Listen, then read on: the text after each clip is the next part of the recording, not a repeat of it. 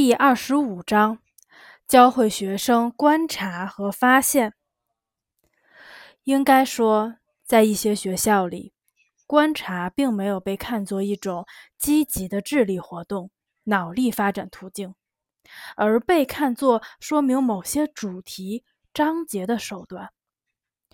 教育工作的文明在很大程度上取决于在学生的智力发展中，观察占据了什么地位。知识不仅来源于观察，而且活跃在观察中。可以说，知识借助观察进入了流通，作为工具在劳动中使用。如果说复习是学习之母，那么观察就是理解和记忆知识之母。善于观察的学生永远不会学习不好或者读写能力差。教师能够帮助学生利用以前的知识储备进行新的观察，就可以达到学生知识越久远、记忆越牢固的目的。小学阶段学会观察，对于学生而言非常重要，就像阳光、空气和水对于植物必不可少一样。在这里，观察是智慧最重要的能源。学生思考和记忆的越多，他在周围世界和劳动中看到的关系和联系也就越多。我在教小学生的时候，教他们回答“问什么”的问题时，要能在平常的事情中看到不平常的东西，寻找和发现因果关系。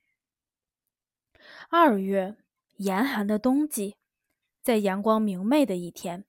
我们去了寂静的、铺满雪的花园。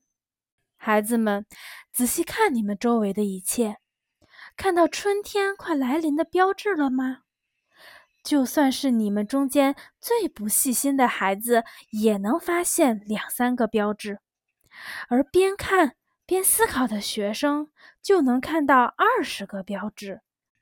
善于倾听大自然音乐的学生，能听到大地复苏的旋律。去观察，去倾听，去思考吧。我这样跟学生们说。我看到孩子们在仔细观察被雪覆盖的树枝、树皮，倾听各种声音。每一个小发现都让他们异常开心。每个人都想找到一些新的东西。一周之后，我们再次去了那个花园。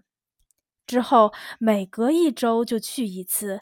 每一次，孩子们探寻的目光中都能发现一些新东西。一些在低年级就学会观察的学生，能清晰地区分理解和不理解的知识。而更宝贵的是，他很积极地对待词汇。教师能从那些已经学会观察和发现的学生那里，听到一些聪明、出乎意料的哲理性问题。请你教会学生观察和发现周围世界的各种迹象。在大自然发生巨变、快速变化的时候，带孩子们去大自然。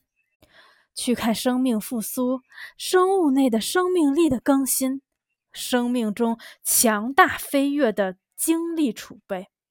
学龄初期的观察是智力发展必不可少的条件。